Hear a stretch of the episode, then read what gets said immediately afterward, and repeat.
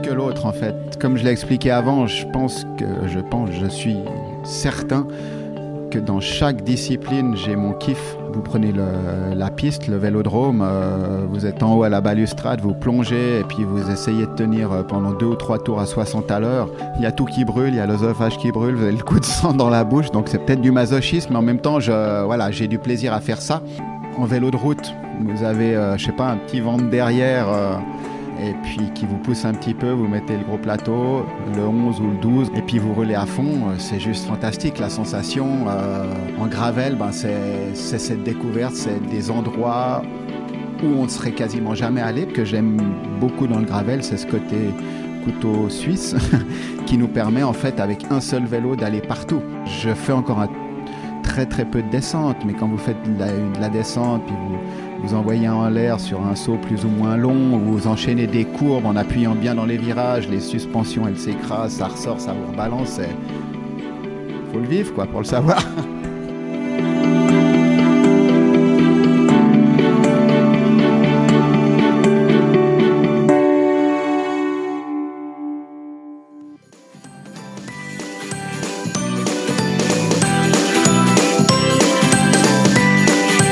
Bonjour et bienvenue pour un nouvel épisode du podcast Ultra. À travers cette conversation, Ultra Talk vous fait partager les aventures sportives les plus ultra, racontées par ceux qui les ont vécues. C'est leur histoire qu'ils viennent nous partager avec leurs propres mots. Chaque épisode est donc unique. C'est le parcours d'une personne que vous allez découvrir, qui vous apportera, j'en suis certain, une dose d'inspiration et de motivation pour croire en tous vos projets les plus ultra qu'ils soient sportifs ou non d'ailleurs, pour les mener à bien et je l'espère venir nous les partager. Je suis Arnaud Manzanini et je vous souhaite de passer un bon moment en écoutant cet épisode. Mon invité du jour est un cycliste suisse, passionné par tous les vélos. À 51 ans, Damien Bissetti impacte le monde du vélo, que ce soit en Suisse mais aussi en France. Membre fondateur du BMX Club de Genève, propriétaire d'un magasin de vélo au bord du lac, mais aussi d'un restaurant qui s'appelle le Reposoir, créateur de la célèbre bière Vélosophe, avec laquelle de nombreux professionnels se désaltèrent une fois l'épreuve terminée, professionnels et amateurs d'ailleurs, et fondateur d'une équipe cycliste amateur avec des partenaires prestigieux. Les échanges, mes conversations que j'ai pu avoir par le passé avec Damien Bissetti m'ont toujours inspiré. C'est pour cette raison qu'il était important pour moi de vous le faire partager. Je ne vous fais pas plus attendre et laisse place à ma conversation avec mon invité du jour, Damien Bissetti.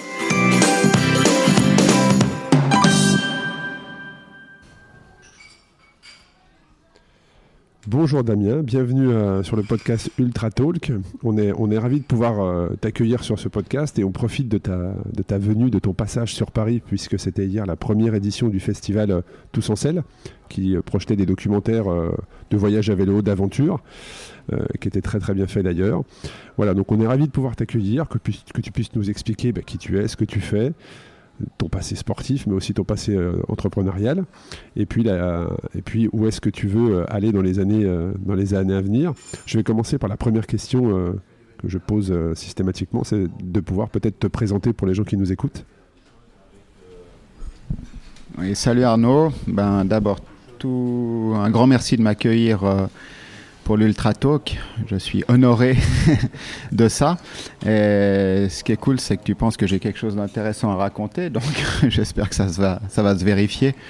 Euh, bah voilà, je pense que comme pas mal de gens, euh, je suis tombé dans le vélo il y a, il y a déjà très longtemps, euh, ne serait-ce qu'au travers de, ma famille. Hein. Mon grand-père était déjà coureur amateur, mon père était coureur amateur, moi je suis coureur, euh, je sais pas après quoi je cours, mais je cours en tout cas. Bon voilà, l'important c'est de faire plaisir et puis et puis bah, j'ai un de mes fils aussi qui, qui fait pas mal de vélo, donc voilà, c'est, je suis très content de tout ça parce que ça me permet de rester vraiment dans cet univers euh, bah, que j'adore, quoi, que je vis, que, que c'est, un quotidien pour pour moi.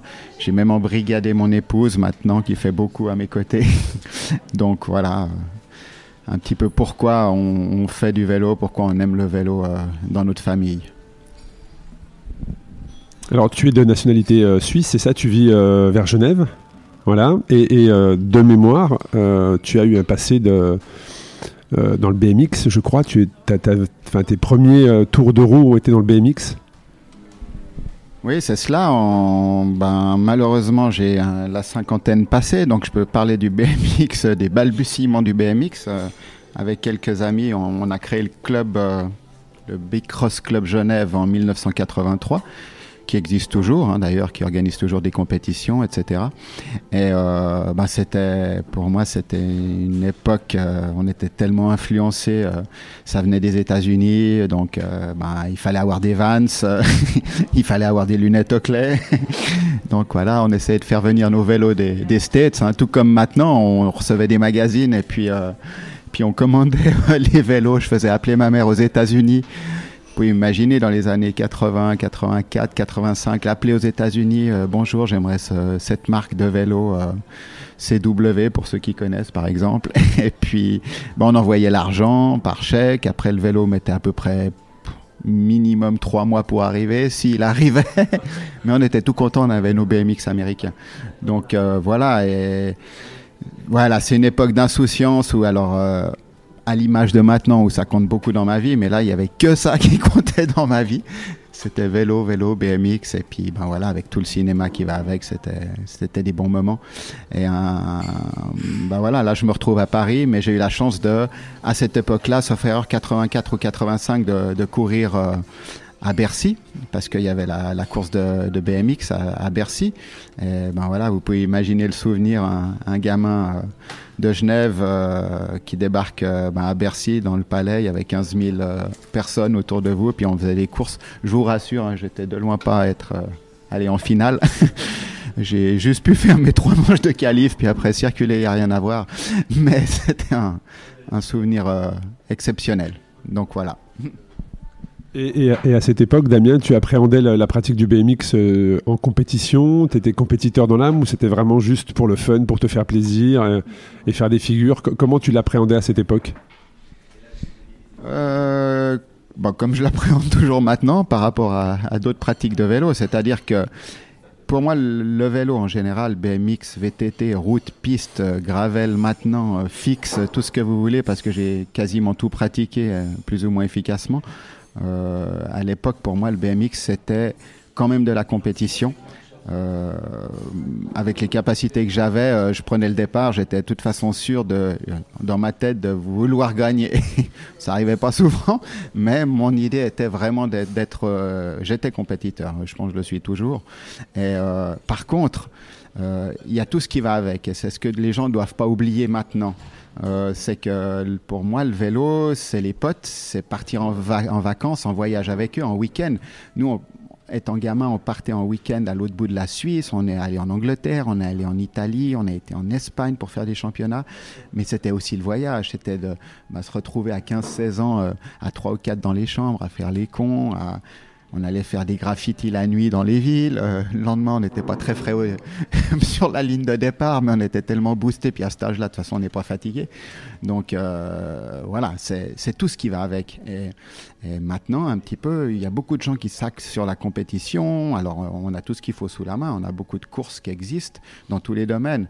Mais voilà, j'ai un petit, un petit reproche, c'est que je trouve que les gens s'axent beaucoup, beaucoup sur la performance et tout ce qui va avec, hein, euh, la puissance, le cardio, les entraînements, la nutrition, euh, les massages, tout ce que vous voulez, tout ce qui vous permet d'évoluer, d'aller au-delà de vos performances.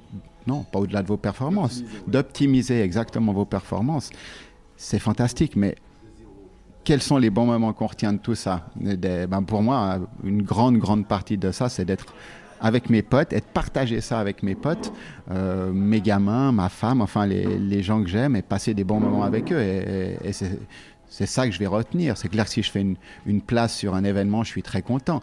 Mais il y a tout l'emballage qui va avec, tout ce qui, tous les à côté qui, font que ces moments sont inoubliables. Ben, peut être des bons ou des mauvais moments, mais on s'en souvient de toute façon. Et, euh, et, donc, dans la pratique du BMX, comment tu as comment tu es arrivé euh, sur la route Parce qu'aujourd'hui, tu pratiques toujours BMX. En tout cas, moi, je te vois principalement sur un vélo de route actuellement, donc euh, apparemment très, très, beaucoup moins. Mais comment s'est fait la, fait la bascule entre le BMX euh, et l'évolution sur le vélo de route? La bascule, elle s'est fait relativement facilement parce que dans les années bah même en 83 hein, aussi, j'ai acheté mon premier VTT que j'ai toujours.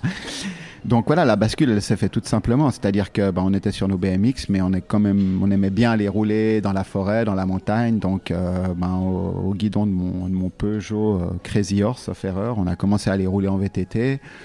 Euh, et puis bah, on a continué. Après, il y a eu les vrais vélos de descente qui sont arrivés. Alors vrai vélo de descente. C'était quand même des, des vélos qui avaient. Ben, les premiers, on faisait de la descente sans suspension.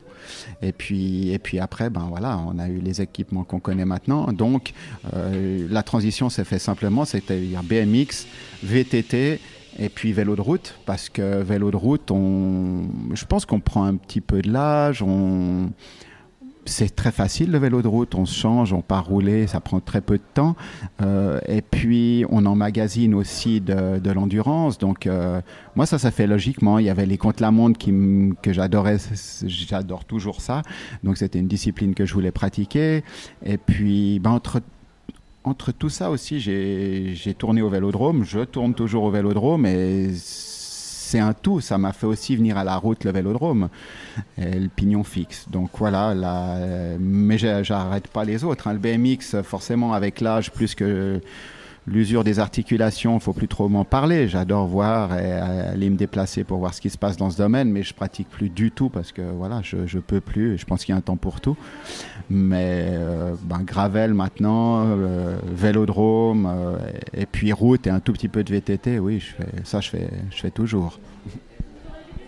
Donc tu, pratiques aujourd'hui, hormis le, le, BMX, tu pratiques un petit peu de gravel, tu pratiques, tu es présent sur des chronos, ta saison en fait ne s'arrête pas vraiment en fait ouais tu es tout le temps quasiment tout le temps sur le vélo toute l'année oui, c'est vrai que ça fait quelques années, en fait, il n'y a, pas de coupure. c'est dès que ben, la saison de route, on va dire, euh, s'arrête, s'arrête, elle s'arrête jamais parce qu'on roule quand même en hiver. Là, euh, je vais partir à l'Heroica le week-end prochain. Le week-end d'après, c'est euh, le Tour de Lombardie. Et puis le week-end d'après, c'est le KZ Cross Tour de Berne, euh, donc course de gravel. Et puis euh, ben, tout ça, je place euh, le, vélodrome une à deux fois par semaine, ou le vendredi matin, on fait des entraînements derrière le, le dernier, la moto, pour ceux qui connaissent. Euh, tout ça fait que, ben oui, il n'y a, a, plus de coupure, mais c'est pas une obligation. Hein. Je me force pas à y aller, je vous, je vous rassure. C'est vraiment parce que j'aime ça. Et puis ce qui est très intéressant, c'est de sauter d'un vélo à l'autre. Parce que c'est chaque fois une discipline différente en fait. C'est euh, tout est complémentaire, ça reste deux roues, des pédales, des freins ou pas, disque ou pas. Par contre, chaque fois c'est une façon de rouler différente, de se positionner différemment. C'est clair que sur un contre-la-montre, on va pas être posé la même chose que sur un VTT. Donc c'est apprendre à être bien posé là-dessus, apprendre à être efficace, à être efficace dans, dans tous les domaines, essayer d'être efficace, et puis chaque fois des sensations qui sont mais totalement différentes. Euh, une courbe en VTT ou une courbe en contre-la-montre, vous n'allez pas l'apprendre la même chose qu'en BMX ou qu'en vélo de route, c'est juste logique. Mais si vous ne l'essayez pas ou vous ne le pratiquez pas, vous ne le saurez jamais. Et c'est ce qui fait en fait que moi, je suis longtemps ou quasiment toute l'année sur mon vélo parce que je change. Souvent, j'arrive au mois de juillet, un peu après l'étape du tour, par exemple, il ne faut plus me parler de vélo de route. Je, rêve juste de sauter sur mon gravel ou de mon VTT pour aller, pour aller sortir de, ce contexte habituel du, du, routard, du bitume, des voitures, etc., des bruits et tout ça. Vous êtes dans la forêt avec, euh, avec vos, votre VTT. Et voilà, j'ai besoin de ça. Mais c'est pour ça que je dure, parce que je change d'un, je saute d'un vélo à l'autre, tout simplement. Quelle est la monture qui te, quelle est la monture qui te procure le plus de, sensations euh, que ça, soit des émotions, mais aussi des, sensations. Enfin, c'est un peu difficile à décrire, mais entre le fixie, euh, le gravel, le vélo de route et le chrono que tu c'est les quatre, on va dire, montures que tu utilises, les quatre vélos que tu utilises peut-être dans l'année. Quel est celui dans lequel vraiment tu as le, as le plus de, de bien-être? Je pense, je suis certain que dans chaque discipline, j'ai mon kiff. Euh, vous prenez la piste, le vélodrome, euh, vous êtes en haut à la balustrade, vous plongez et puis vous essayez de tenir euh, pendant deux ou trois tours à 60 à l'heure. Ben voilà, après, il y a tout qui brûle, il y a l'œsophage qui brûle, vous avez le coup de sang dans la bouche, donc c'est peut-être du masochisme, mais en même temps, voilà, j'ai du plaisir à faire ça. en vélo de route, vous avez, je sais pas, un petit ventre derrière et puis vous avez un bon vélo, euh, aéro ou pas, et puis qui vous pousse un petit peu, vous mettez le gros plateau, le 11 ou le 12, enfin ce que vous êtes capable de tirer, et puis vous roulez à fond, euh, c'est juste fantastique. La sensation euh, en gravel, ben, c'est cette découverte, c'est des endroits où on ne serait quasiment jamais allé, parce qu'en fait avec un gravel, on peut aller chercher plus loin ce fameux petit sentier qu'avec un VTT. Un VTT, faites 40 bornes de route, c'est pas très drôle. Avec un, gravel, vous allez faire les 40 bornes de route, puis vous allez trouver votre petit chemin qui fait peut-être 3 bornes, peu importe.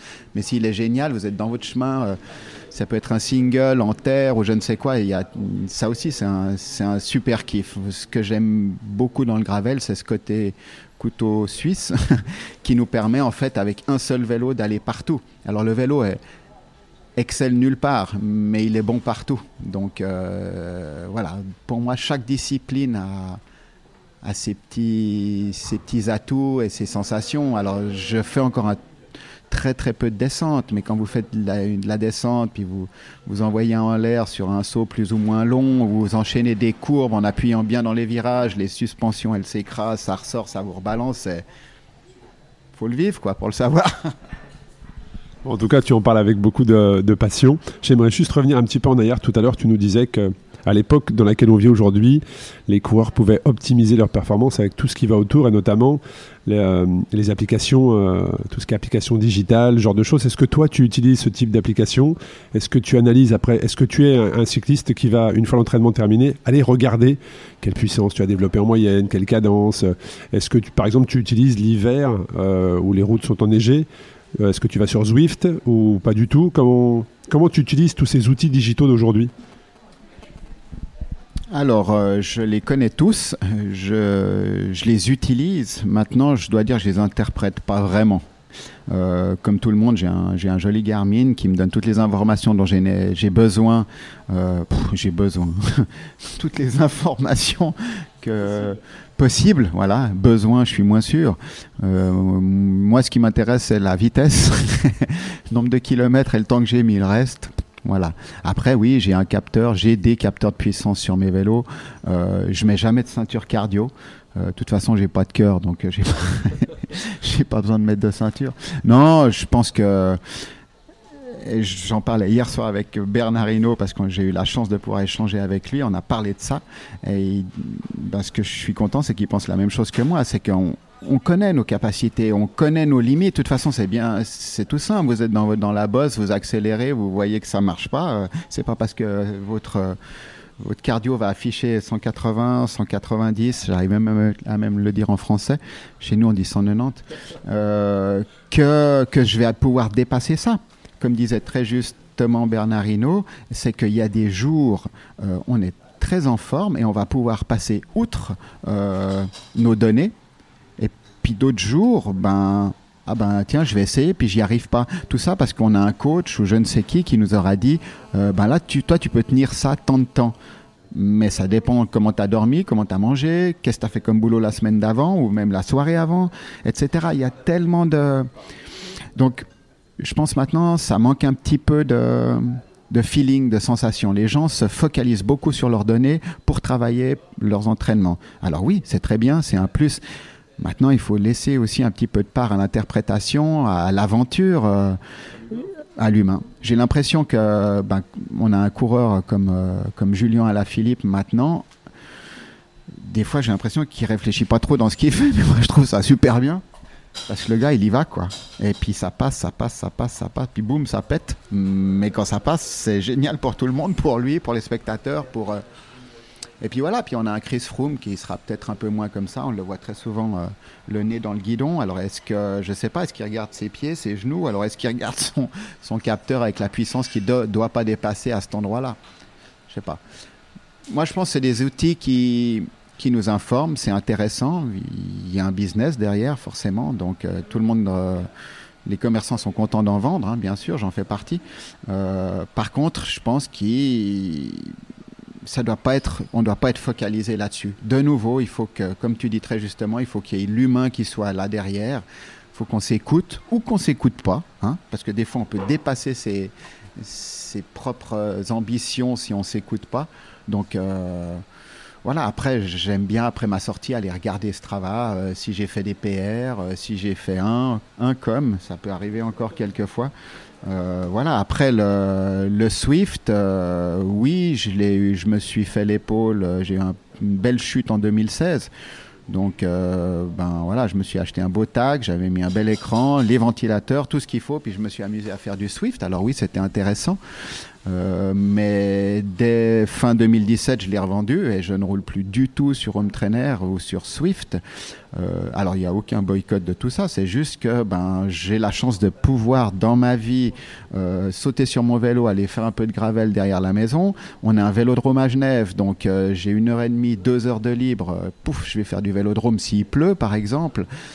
moi, pour moi, le Swift c'est plus l'hiver. Hein. Je n'arrive pas à comprendre comment des gens en font l'été, ça existe, mais il y a plein de choses à voir dehors. Et puis, ce que je trouve aussi un peu moins bien là-dedans, c'est qu'on vous vend, euh, une, on vous vend une communauté. Pour moi, la communauté, c'est le nouveau volume. Hein. c'est, ben voilà, tu es en face de moi, Arnaud, je te vois, je te parle. Euh, rouler avec un gars, même euh, si c'est, ben, je sais pas, Sagan ou Wiggins ou à l'autre bout du monde, je le vois sur un écran. Ouais, voilà, quoi. C'est, pour moi, c'est, c'est, pas la vie, quoi. Si les gens abondent à ça, tant mieux pour, euh, pour euh, Swift. mais voilà, de nouveau, on nous conditionne, on y dit, ben voilà, allez, rouler tous ensemble et tout ça, mais c'est pas, pas la réalité. Et après, il y a toute euh, la perversité que peut avoir ce, ce genre de programme. Pour y être allé plusieurs fois, alors je sais où je suis pas trop mauvais. venant du BMX, je suis assez explosif, j'ai pas mal de puissance au démarrage et tout ça. Bah, des fois, vous roulez avec des gars, mais ils vous lavent, mais ils, vous chiffonnent comme si vous étiez, vous aviez jamais fait de vélo. Je me dis, c'est quand même bizarre. Je regarde les données et tout, et ils développent tant de watts pendant tant de temps, mais ok. Et puis après, ben, si par hasard vous recroisez cette personne sur la route, ben, mais il est où? Mais il est où? Pourtant, sur Swift, il était devant moi. Là, je regarde, il est ni devant moi. Ah, mais il est super loin derrière. Tiens, qu'est-ce qui se passe? Bon, bref. voilà. Après, je pense pour l'entraînement, pour quelqu'un qui est pointu, pour quelqu'un qui n'a pas la chance de pouvoir rouler euh, d'or, hein, euh, plein de gens finissent à 19h le boulot, euh, ils ont une demi-heure, trois quarts d'heure, ils rentrent chez eux, ils sautent sur Swift, ils se défoncent et hop, ils sont contents. Ça aussi, ça va très bien et c'est très bien que ça existe. Mais moi, j'abonde moins. Chacun y trouve son utilité et, son plaisir, effectivement. Je comprends, je comprends parfaitement. On a beaucoup parlé de Damien dans les années 80-90. Mais moi, ce qui m'intéresse, c'est aussi euh, l'impact que tu as dans le vélo, et notamment avec le team que tu as monté, la, comme la brigade, comme tu l'appelles, je crois, le team Vélosophe. Euh, Est-ce que tu peux nous expliquer euh, d'où est venue l'idée? J'ai une petite idée d'après de ce que tu décris, de ce que tu veux partager. Mais est-ce que tu te souviens le jour où tu t'es dit, mais au fait, je vais faire une équipe? Et, comment tu l'as construit? Et, qui sont tes coureurs?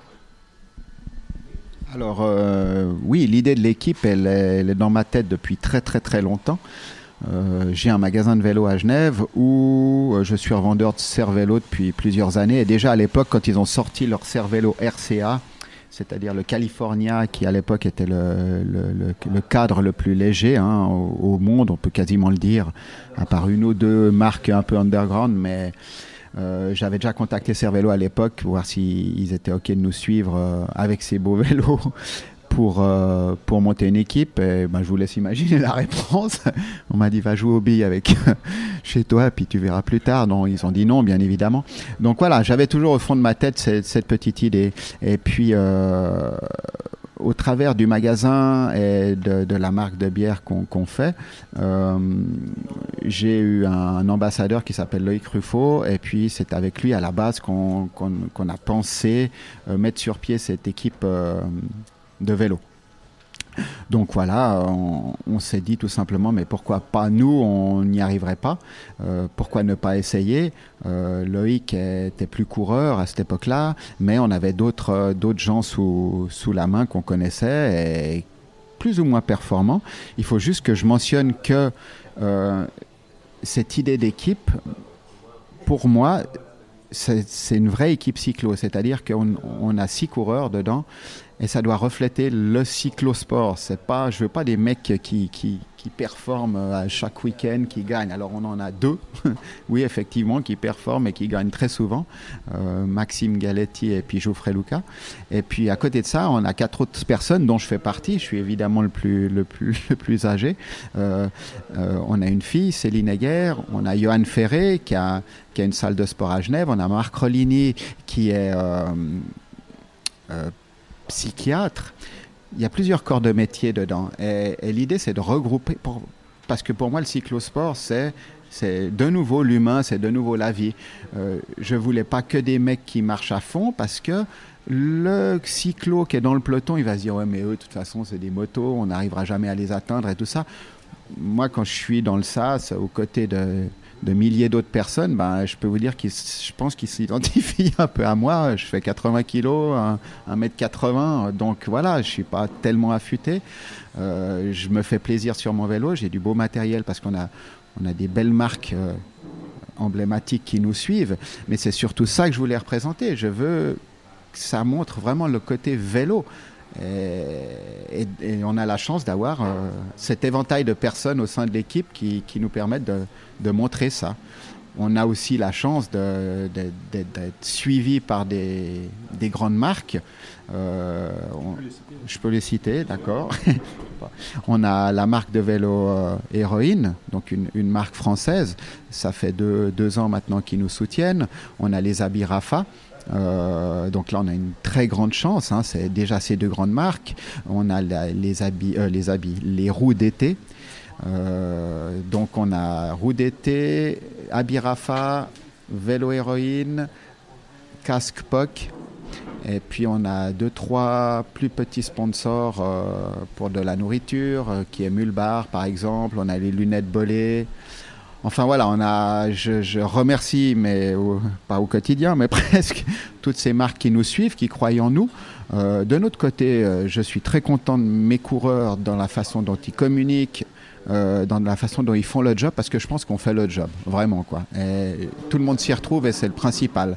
je supporterai pas, parce que ma marque de bière est aussi sponsor de l'équipe, donc je suis sponsor, mais en même temps je suis coureur et aussi je suis manager, donc on va dire, mais il veut tout contrôler. Oui, je veux, je veux tout contrôler parce que je trouve que c'est important que des marques euh, qui mouillent la chemise pour nous, euh, qui, nous offrent du matériel, j'ai bien dit offrir, hein, je n'ai pas dit vendre, on les respecte. Euh, c'est juste normal, vous allez me dire, mais c'est pas toujours le cas. J'ai beaucoup d'échos de, gens qui, ont reçu du matériel ou de, de marques qui ont donné du matériel et ils n'ont pas souvent les choses en retour. Nous, on fait des photos, on fait des films, on, les identifie fréquemment sur les réseaux. C'est un autre échelon ce qui a été discuté, c'est ce qu'on respecte. Et, euh, ben, je m'y tiens et c'est très très important. Voilà. Merci de, préciser euh, ça, Damien. Moi, j'ai une, petite question. Est-ce que tu te souviens de l'émotion euh, de l'émotion qui t'a envahi au premier départ en fait. Tu montes ton team, tu as l'idée de monter ton team, ton team est constitué, et là tu es au départ de la première épreuve avec le team Vélosophe, donc avec de belles tenues, avec de beaux vélos, avec de beaux castes, enfin tout est parfait. Qu'est-ce que, qu'est-ce que tu te dis, toi, qui avais l'idée déjà de ce team depuis de nombreuses années? Est-ce que tu te souviens de l'émotion qui t'a envahi en tant que chef d'entreprise? On va en parler après, mais aussi passionné par le vélo, d'avoir réussi à monter, euh, à monter une équipe qui, euh, bah, qui est connue, même, euh, enfin, je veux dire, euh, même si euh, elle est suisse, cette équipe, en France, tout le monde connaît le team Vélosophe. Oui, on a la chance d'être connu aussi beaucoup en France, hein, parce que ben on a on a quand même Geoffrey Luca qui, est français et puis et puis qui performe, donc voilà, c'est déjà un nom qui est, qui est connu. mais c'est vrai que ben, quand tout a été ficelé, et je peux vous garantir, c'est pas facile hein, de ben voilà, vous, vous rencontrez Rafa, vous discutez comment vous voulez les choses, les designs et tout ça, c'est plusieurs échanges de mails, d'essais, de, de j'oublie le terme de bref de prototype exactement euh, avant de décider ok c'est le bon etc donc il y a, beaucoup de boulot à, cet échelon là et puis quand vous êtes à peu près au mois de mars et vous êtes au, départ euh, d'un événement euh, et vous avez soit toute l'équipe. Alors toute l'équipe, on se retrouve trois à quatre fois par année. Par contre, tous les coureurs de l'équipe, tous les membres font des courses tout au long de la saison. Donc, quand le team est au complet, vous êtes tous avec les mêmes habits, tous les mêmes vélos, et, euh, vous roulez tous ensemble. ben oui, j'ai une fierté d'avoir pu concrétiser ça. Euh, je suis content de ce qu'on dégage, je suis content de ce que les gens nous disent. On, a eu souvent, pour avoir fait pas mal de hautes routes, euh, le retour que ben on a une belle image de ce qu'on de ce qu'on transmet. Euh, on essaye de rouler en groupe souvent. Euh, alors de nouveau, on a nos deux leaders qui sont au-dessus du lot, mais nous, un peu les viennent ensuite, on va dire. On est très content de rouler ensemble, d'être solidaires. Il y en a un qui flanche, on se met devant pour le protéger du vent ou des choses comme ça. De nouveau, pour moi, c'est ça les valeurs du vélo. On n'est pas des champions. Il faut juste relativiser tout ça. Euh, on a une belle image, on, veut transmettre cette passion, mais euh, bah, pour ça, il faut euh, voilà, qu'on roule ensemble, qu'on échange, qu'on discute, qu'on souffre ensemble, qu'on se marre ensemble. Et, l'équipe, c'est aussi ça. maintenant, ça va faire, on va attaquer la troisième année. Hein. Ben, on, est, on est clairement devenu une bande de potes. On se réjouit de se voir, on se réjouit de partir ensemble. Demain soir, euh, samedi, on va faire le, repas de l'équipe de, fin de saison. Donc tout le monde est content d'être là et d'être présent. Et, c'est jamais, ouais, il faut que tu viennes. Y c'est que du, que du plaisir. Et, et tout ça, ben, de nouveau, c'est un tout. C'est de nouveau de l'échange. Ce qui est très difficile, c'est que la sauce, elle prenne. Parce que ben, des fois, il y a des gens qui ont des ambitions ou des égaux un petit peu démesurés. Euh, je dois dire que là, au sein de l'équipe actuellement, tous les membres, ils sont, c'est des gens, euh, entre guillemets, normaux. Vous voyez ce que je veux dire? Pour moi, la personne normale, c'est quelqu'un qui a un boulot, qui a une famille, qui a des enfants, qui a des contraintes, des avantages et tout ça. Et j'ai affaire à des gens normaux qui font du mieux qu'ils peuvent avec ce qu'ils ont. Des fois, ils sont top, des fois, ils ne le sont pas. Pas de problème. Du moment que vous faites ce que vous pouvez avec vos capacités, moi, ça me va très bien. En tout cas, euh, l'image que dégage le team euh, est, celle que tu décris, très conviviale. Moi, j'ai l'occasion et la chance de rencontrer une bonne partie du team et c'est tous des gens vraiment, euh, vraiment extraordinaires. Quelle est, ta, quelle est ta vision sur cette équipe? Est-ce que tu as d'autres projets avec le team Vélosophe Est-ce que, je ne sais pas, tu veux l'emmener sur une constitution d'équipe un peu plus haute? Ou pour toi, comme c'est actuellement, c'est juste parfait, c'est comme ça que tu l'avais imaginé? Alors, euh, non, un peu plus haute, je pense qu'on est, on est déjà pas mal, hein. aussi bien en termes de performance, en, termes de, mise en valeur, de partenariat. Je pense qu'on a, on, a tous réussi à aller assez vite où on voulait aller. Euh, une ambition que j'ai, évidemment, c'est de, la faire perdurer mais dans le même schéma. J'ai pas envie de, de passer un cap, euh, soit aller dans un niveau supérieur. Euh, non, je pense qu'on est à notre bonne place. Euh, je pense que les partenaires qui nous suivent nous suivent parce qu'on est à la place où leur clientèle se trouve. Et de nouveau, je sais de quoi je parle parce que ben, je suis partenaire avec la bière. Donc moi, mon impact, je désire l'avoir au, au sein même des, des pelotons cyclosportifs. Donc c'est exactement ce qu'on fait. Euh, je le répète, on a deux coureurs qui performent bien, on a les autres qui performent moins, mais qui se font plaisir, qui transmettent, qui transmettent cette passion et, cette plaisir de, ce plaisir de rouler ensemble. Euh, donc non, la, seule ambition que j'ai, c'est de faire effectivement perdurer cette équipe. Après combien de temps? De nouveau, je me mets aucune pression avec ça le team, et c'est sincère, je, le prends que pour que ce soit des bons moments et du bonheur. Il faut vraiment pas qu'il y ait de prise de tête. Alors, on n'a rien sans rien, on est d'accord. Euh, maintenant, si ce genre de, problème, ou s'il y a des problèmes ou des, des, prises de tête qui arrivent, euh, moi, ça peut me faire lever le pied, tout simplement, parce que je ne suis pas là du tout pour ça. Tant que ça suit, tant que j'ai des gars qui sont cool, euh, qui se font plaisir, qu'on a des partenaires qui nous suivent et qui sont contents de ce qu'on fait, moi je continue. Après, voilà, euh, combien de temps, tout ça, je ne peux pas le dire. Mais tout ce que je sais, c'est que, en tout cas, l'année prochaine, ça continue encore. Ça fera la, troisième année. Euh, donc voilà, après, on verra si ça va continuer ou pas. Si on n'a plus de sponsors, est-ce qu'on va continuer? Je pense que oui, hein, parce que dans ce domaine, c'est très difficile de trouver des partenaires. On en a trouvé. Maintenant, je comprendrais qu'ils disent non, on arrête Damien parce que je ne sais pour quelle raison. Mais même là, j'ai pas de souci avec ça. Euh, au sein de l'équipe, on l'a déjà évoqué entre, entre les, les participants et on, s'est tous dit, mais pas de problème, on, s'achète nous nos vélos. Euh, On s'achète nous nos roues, euh, on fait nos habits personnalisés, on est une vraie équipe et on continue parce qu'on a envie de montrer cette, cette image-là de, de- de gens qui sont soudés par rapport à leur sport et leur passion.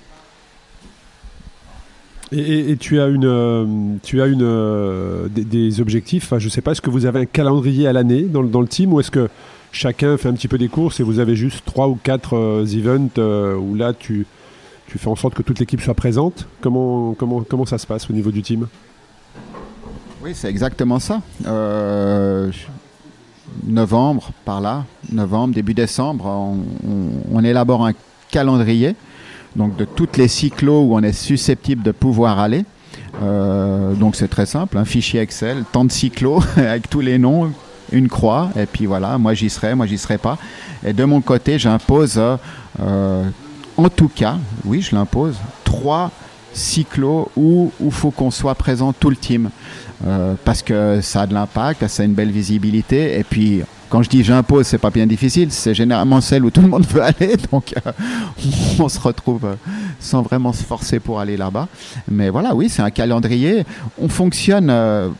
Comme une petite équipe pro, hein, tout simplement. hein. Moi, je gère euh, les rentrées d'argent, je gère, la distribution du matériel, la gestion du matériel. Je récupère toujours tout le matériel en fin de saison, et suivant dans l'état où il est, on peut le revendre et tout ça, ce qui nous amène un peu d'eau au moulin. Euh, on a aussi maintenant un partenaire qui, qui nous finance aussi euh, l'équipe. Il veut, veut pas que je dise son nom, donc voilà, mais on a aussi un apport financier en cash euh, d'un partenaire. Donc euh, oui, on prend de l'ampleur. La base, elle est assez solide, euh, de plus en plus. Donc c'est génial pour tout ça. Ça nous permet ben, de faire d'autres partenariats, d'avoir un peu moins de pression aussi par rapport à est-ce qu'on va avoir les sous et tout ça pour, tourner. Non, on est. Pour moi, je suis très content du résultat de cette équipe, comme elle fonctionne et puis, et puis, et puis où on va. Et puis, de nouveau, à mes coureurs, malgré le calendrier ou ce qui doit être fait, je ne veux pas leur mettre de, pression. C'est ok, t'es bien à cet endroit-là, t'as fait premier, mais je suis super content, mais je pense que vous verrez jamais un, un message ou un mail à un de mes coureurs disant ouais, je veux que tu fasses premier là ou tu dois te faire dans les 10. De nouveau, je sais que la personne, elle y va. On est, tous un peu compétiteurs, faut le dire. Donc, je sais qu'elle y va de toute façon dans l'esprit de pouvoir faire une bonne place. Et de nouveau, on retombe sur le fait, bah, tu étais bien jour là, il y a tout qui match, euh, et bah, tu étais un peu moins bien. Et puis voilà, pas de problème, tu étais là, tu as donné tout ce que tu pouvais. Je sais que mes gars, ils sont comme ça en tout cas.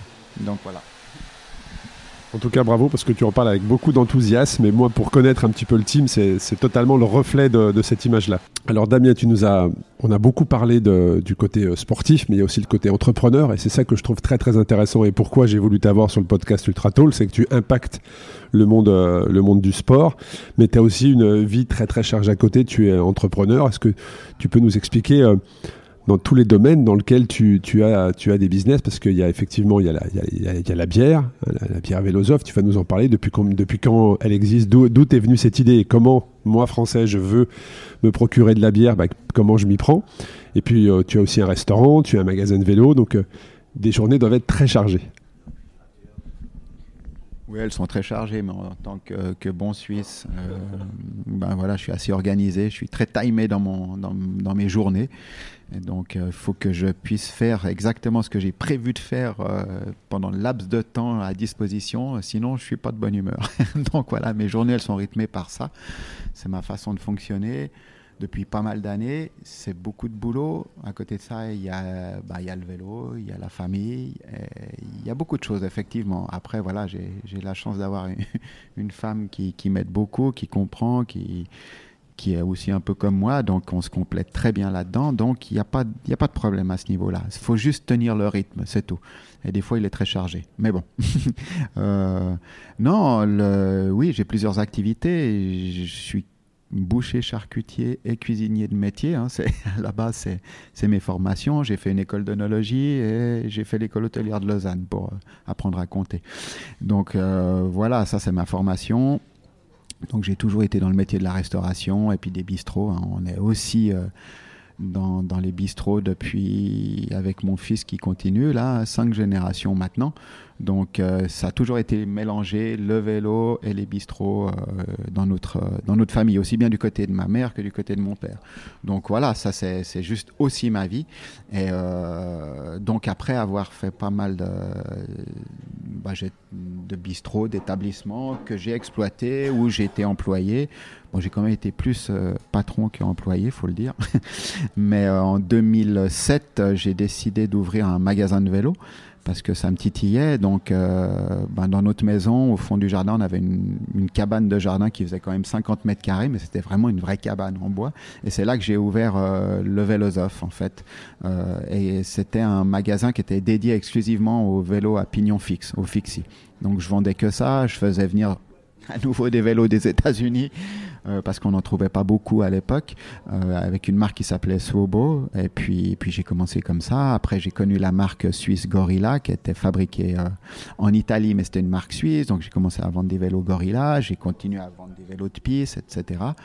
Et puis, ben, je me suis fait connaître un petit peu dans ce domaine parce qu'il n'y avait pas de magasin de, de vélos à pignon fixe. Il y avait un magasin à Paris dont j'ai oublié le nom et puis, voilà, y il y, avait, y avait quasiment personne d'autre. Hein. Donc, on s'est vite fait connaître avec les blogs, les réseaux sociaux. Et puis, ben, de fil en aiguille, euh, je pratiquais toujours la route. Donc, euh, je vendais des cervelos au travers d'un autre magasin. Et puis, un jour, Cervelo est venu me voir. Ah, ça te dirait de vendre euh, une autre marque dans ton établissement J'ai dit oui. Je lui ai dit, mais dans une cabane de jardin du Cervelo, c'est peut-être pas l'idéal. Donc en 2012, dans, dans ma petite commune de 3000 habitants, il y a une arcade qui s'est libérée sur la place du, marché, en fait. Et puis j'ai ouvert euh, vraiment un magasin avec une vitrine et pignon sur rue euh, en 2012 où ben voilà, maintenant on, vend plein d'autres marques. C'est, tout petit, hein, c'est 55 mètres carrés. Euh, c'est un peu une caverne d'Alibaba parce que ben voilà, il y a plein de photos de famille de vélo, il y a plein de vieux machins de vélo, des vieilles roues en bois, euh, des aérospocs pour ceux qui connaissent, ou des, des, roues aéro de, l'époque. Voilà, moi je me sens bien dans cet univers-là, un peu de, de, chineur, d'antiquaire vélo, mais à, côté de ça, ben, vous pouvez avoir des vélos très très haut de gamme comme, des Parly ou des, des Cervelo ou des Open euh, etc. Donc euh, voilà, là c'est le côté vélo. J'ai développé ça euh, au travers de dans cette cabane de jardin. Ça a pris pas mal d'ampleur. Et puis en, en 2012, je me suis dit, bah, tiens, j'aimerais bien faire une bière pour les cyclistes. Alors de nouveau, c'est pas tombé juste comme ça. Ah, tiens, il faut faire de la bière. non, la bière artisanale, elle était dans ma tête aussi depuis pas mal d'années par rapport à mon établissement que j'ai au bord du lac. Euh, j'avais déjà, je pense que ça doit bien dater de 15 ans en tout cas, voire même plus. Euh, j'avais déjà fait des prototypes de bière et tout ça. Fallait juste que je trouve le brasseur qui voulait me faire quelque chose. Et puis ben voilà, j'ai un peu laissé tomber. Et puis c'est vrai qu'avec l'avènement de, pas mal de microbrasseries, ben, été un peu plus facile dans les années 2000, 2010, 2012 de, de trouver un brasseur euh, qui était OK de, nous faire une bière euh, assez légère, facile à boire, une bière de soif, hein, comme, on, produit avec la Vélosophe. Et euh, on a rencontré cette personne, et puis ben voilà, maintenant ça fait sept ans. c'est une bière allemande hein, qu'on fait en Allemagne. Pourquoi? Ben, J'ai la chance ou l'honneur d'être marié avec une Allemande qui connaît très bien le brasseur avec qui on travaille. Donc voilà, c'est de nouveau quelqu'un qu'on connaît. Idem, ce brasseur euh, fait sa bière. Euh, cette bière, la nôtre, plus les, siennes euh, depuis 1726. Voilà, donc plusieurs générations de, brasseurs dans cette famille, même endroit, même source qui passe en dessous. Donc voilà, il y a aussi des valeurs à ce niveau-là. Et on est très très content de bosser avec lui. Il y a une, une efficacité redoutable qui me qui me va très bien parce que j'essaye aussi d'être efficace dans mon boulot. Donc on est, on est très content de ce produit. Maintenant, on a la chance, euh, en travaillant depuis l'Allemagne, en la produisant depuis l'Allemagne, donc on l'importe en Suisse, on l'importe en France, on l'importe en Belgique, elle est aussi vendue en Allemagne. Euh, tout ceci au moyen de, sites internet dans chaque... Euh, chaque pays, en fait, il y a un site de vente qui Ceci se retrouve euh, sur le site internet principal de la bière Vélosophe. Et puis voilà, on commence à se développer. Euh, ce qu'il y a de cool en fait avec la, la bière, pour la petite histoire, c'est qu'à la base, j'ai voulu faire cette bière qui porte le même nom que mon magasin pour faire connaître le magasin. L'idée, c'était d'avoir un petit produit sympa et de l'offrir ou de le déguster sur le place à un bon client, etc. Que j'ai faite. Mais ça s'est vite développé. J'ai eu une grosse chance, faut l'avouer. 2014, euh, euh, l'équipe Yam Cycling, qui est une équipe genevoise professionnelle de vélo, on a eu la chance d'avoir une équipe pro à Genève, euh, est venue me trouver, m'a dit Ah Damien, on aimerait bien que ta bière soit la bière de l'équipe. Alors moi j'ai cru que c'était le Père Noël qui se pointait, je lui ai dit enlève ta barbe et puis ton chapeau rouge. et il me dit non, non, alors on va pas la, la donner aux coureurs, mais l'idée c'était de la donner au staff et puis au VIP. J'ai dit, bah, ok, moi je chine tout de suite, il hein, n'y a pas de problème. Euh, si je peux avoir mon autocollant euh, euh, sur vos voitures et vos bus, il faut juste savoir qu'à l'époque, de début de la marque Vélosoph, je prenais des autocollants et partout je voyais une, une voiture d'équipe pro, je foutais un autocollant Vélosoph dessus. Ben, on va dire que 2007 à, 2014, donc 7 ans après, c'est l'équipe qui la mettait toute seule sur son véhicule. Donc ça, ça m'a fait très plaisir aussi et bien rigolé. Donc voilà, j'ai une belle visibilité parce que ben, ils ont joué le jeu. On a fait des sorties ensemble, on a fait des sorties avec les pros. Euh, j'organisais des rides Velosof euh, avec des, des, gars de chez Yam Cycling. Donc ben, voilà, on a, on a bénéficié d'une belle visibilité. Ils ont bénéficié aussi d'une visibilité plus authentique. C'est ce qu'ils cherchaient. Pourquoi avoir pris euh, la marque Velosof ben, Tout simplement parce que nous, on est en rapport direct avec ben, les cyclos. Et je, pour moi, de nouveau, je explique, c'est le cœur du vélo, c'est ça, c'est la communauté. Et ben, nous, on l'a rapporté ça.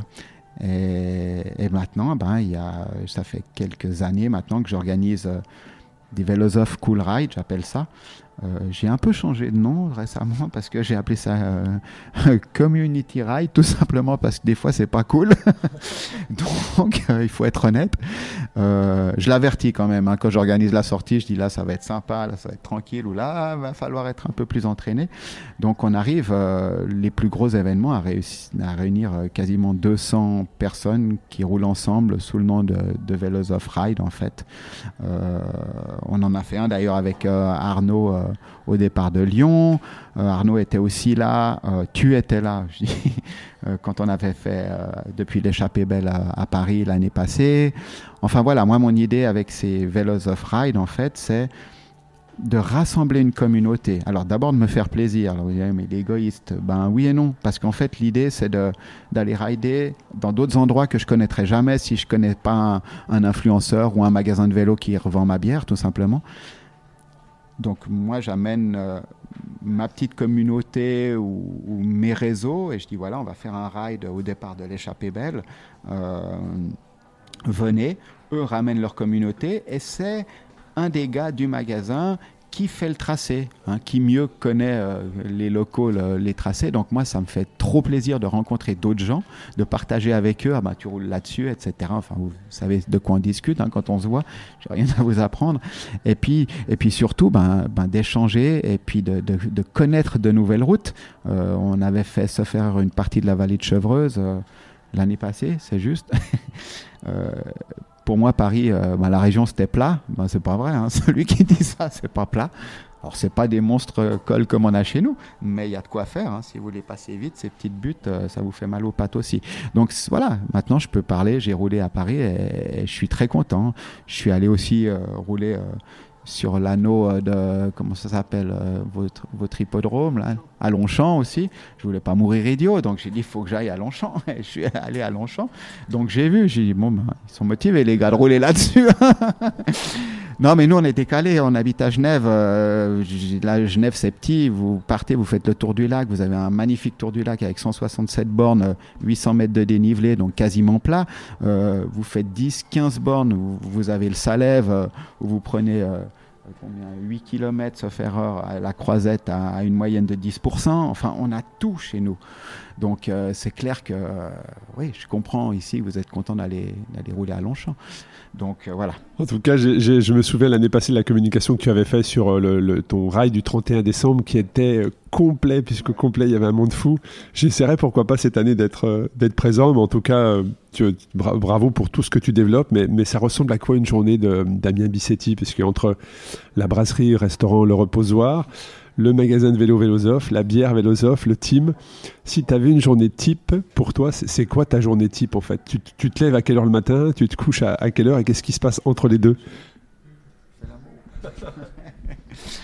Euh, bah, Ma journée type, oui, comme je vous ai dit tout à l'heure, elle est assez intense. Euh, il n'y a jamais de réveil, ni hein, je crois que dans notre famille, il n'y a pas de réveil, enfin en tout cas pour ma femme et moi. Euh, on a la chance d'être indépendant, donc on ne met pas de réveil. Si ce n'est qu'on est quand même réveillé tous les jours à 7 heures. malgré qu'on soit rentré tard, malgré qu'on soit fatigué, c'est mon réveil interne. Donc ma journée commence toujours à 7 heures. Et, d'entrée, c'est un petit nez dans le journal local pour voir un petit peu ce qui s'est passé. Mais c'est très très vite sur mon ordinateur pour euh, ben, répondre aux messages WhatsApp, répondre aux messages Facebook, répondre aux messages Insta et répondre aux mails que j'ai reçus la veille, généralement, la nuit. Euh, je déteste euh, pas répondre rapidement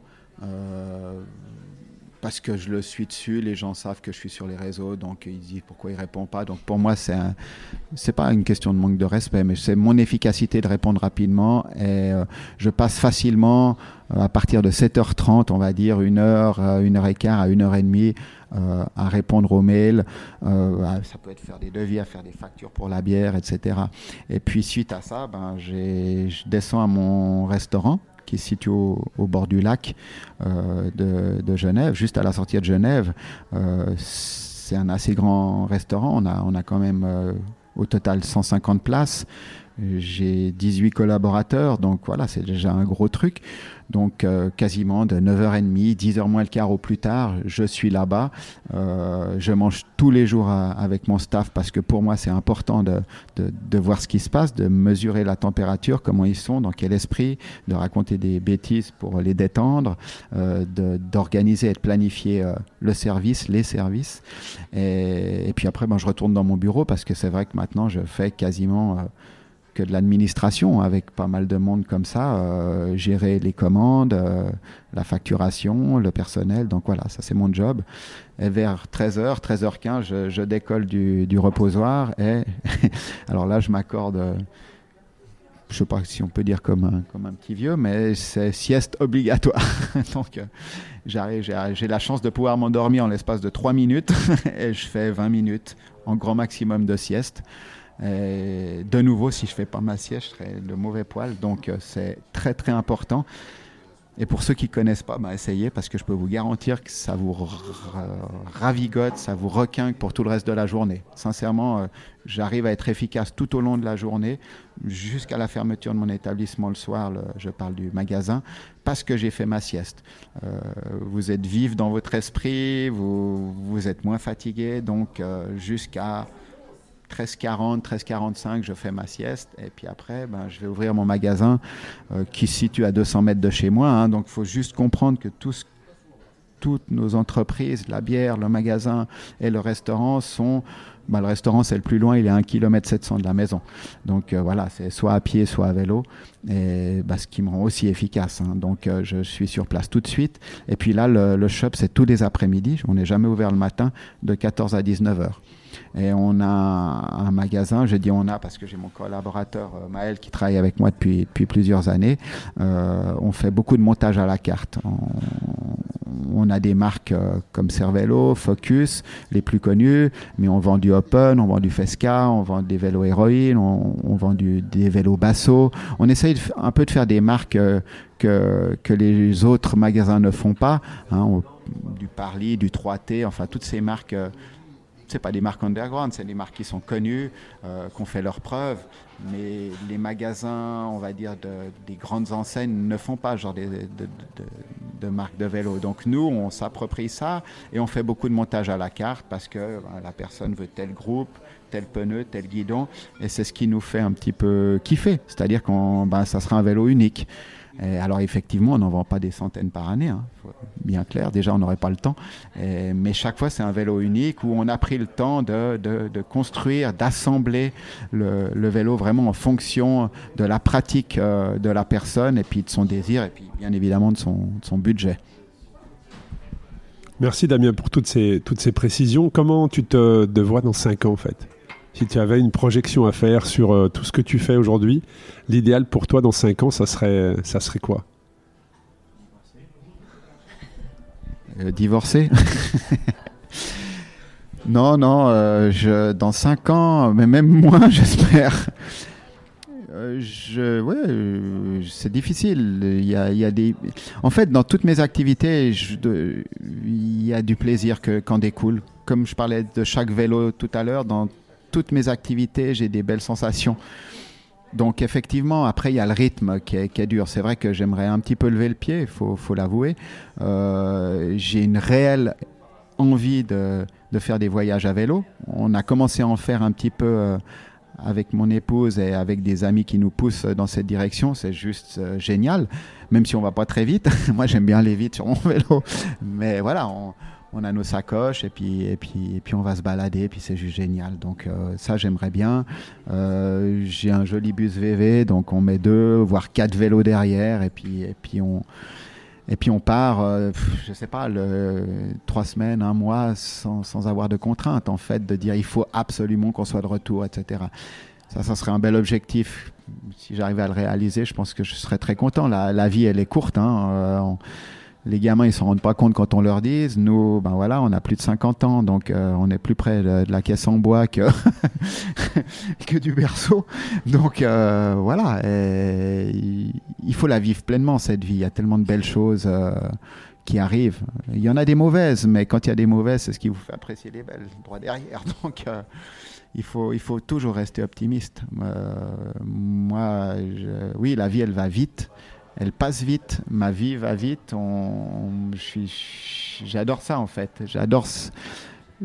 Ma femme, elle me dit mais tu vas faire quoi si, si, tu lèves le pied, si tu arrêtes quelque chose ou plusieurs choses? Je dis bah t'inquiète pas, je trouverai bien quelque chose à faire. Mais d'abord, euh, à peut-être croquer la vie et puis surtout la, la passer en grande partie sur, sur mon vélo et puis partager ces, avec des potes ces bons moments-là. C'est vraiment ce que je veux continuer et puis arriver à faire concrètement. C'est toujours euh, très inspirant de passer un moment avec toi, la manière dont tu parles du vélo, en tout cas la, la, passion, euh, la passion, euh, j'allais dire la passion honnête, c'est-à-dire que tu aimes vraiment le vélo et tu es, très sincère, comme tu l'es d'ailleurs hein, dans, les relations que tu as avec les gens, et, c'est très très inspirant de passer du, du temps avec toi, et c'est aussi pour ça que je voulais passer un épisode euh, ensemble.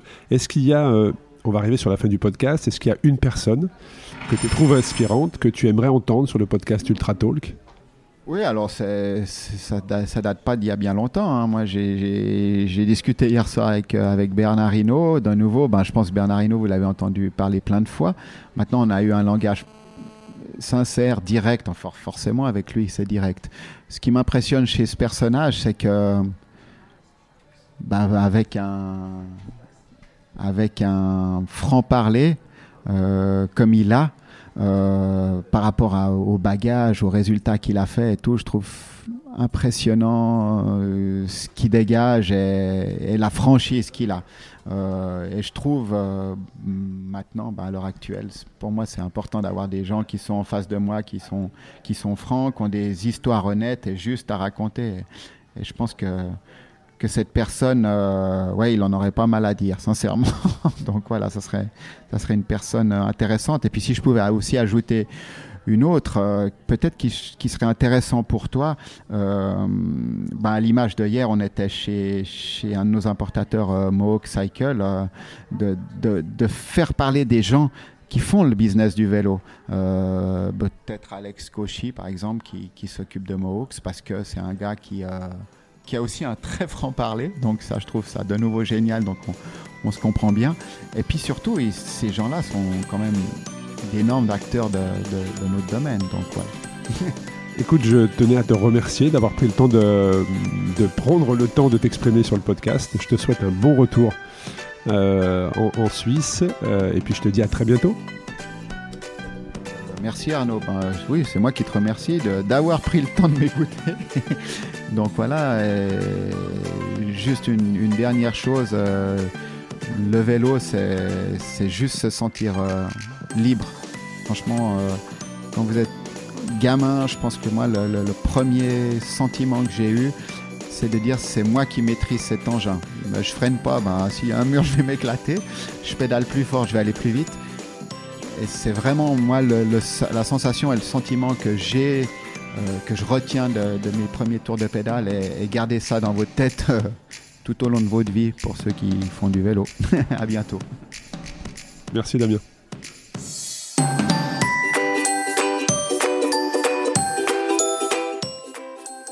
J'espère que cet épisode vous a plu. Avant de vous quitter, je vous rappelle que les liens qui permettent de suivre mon invité se trouvent dans les notes de l'épisode. Vous pouvez ainsi le remercier, l'encourager ou juste lui laisser un message. Cela va lui faire le plus grand plaisir, j'en suis certain. Merci de votre fidélité et à très bientôt pour un prochain épisode du podcast Ultra Talk.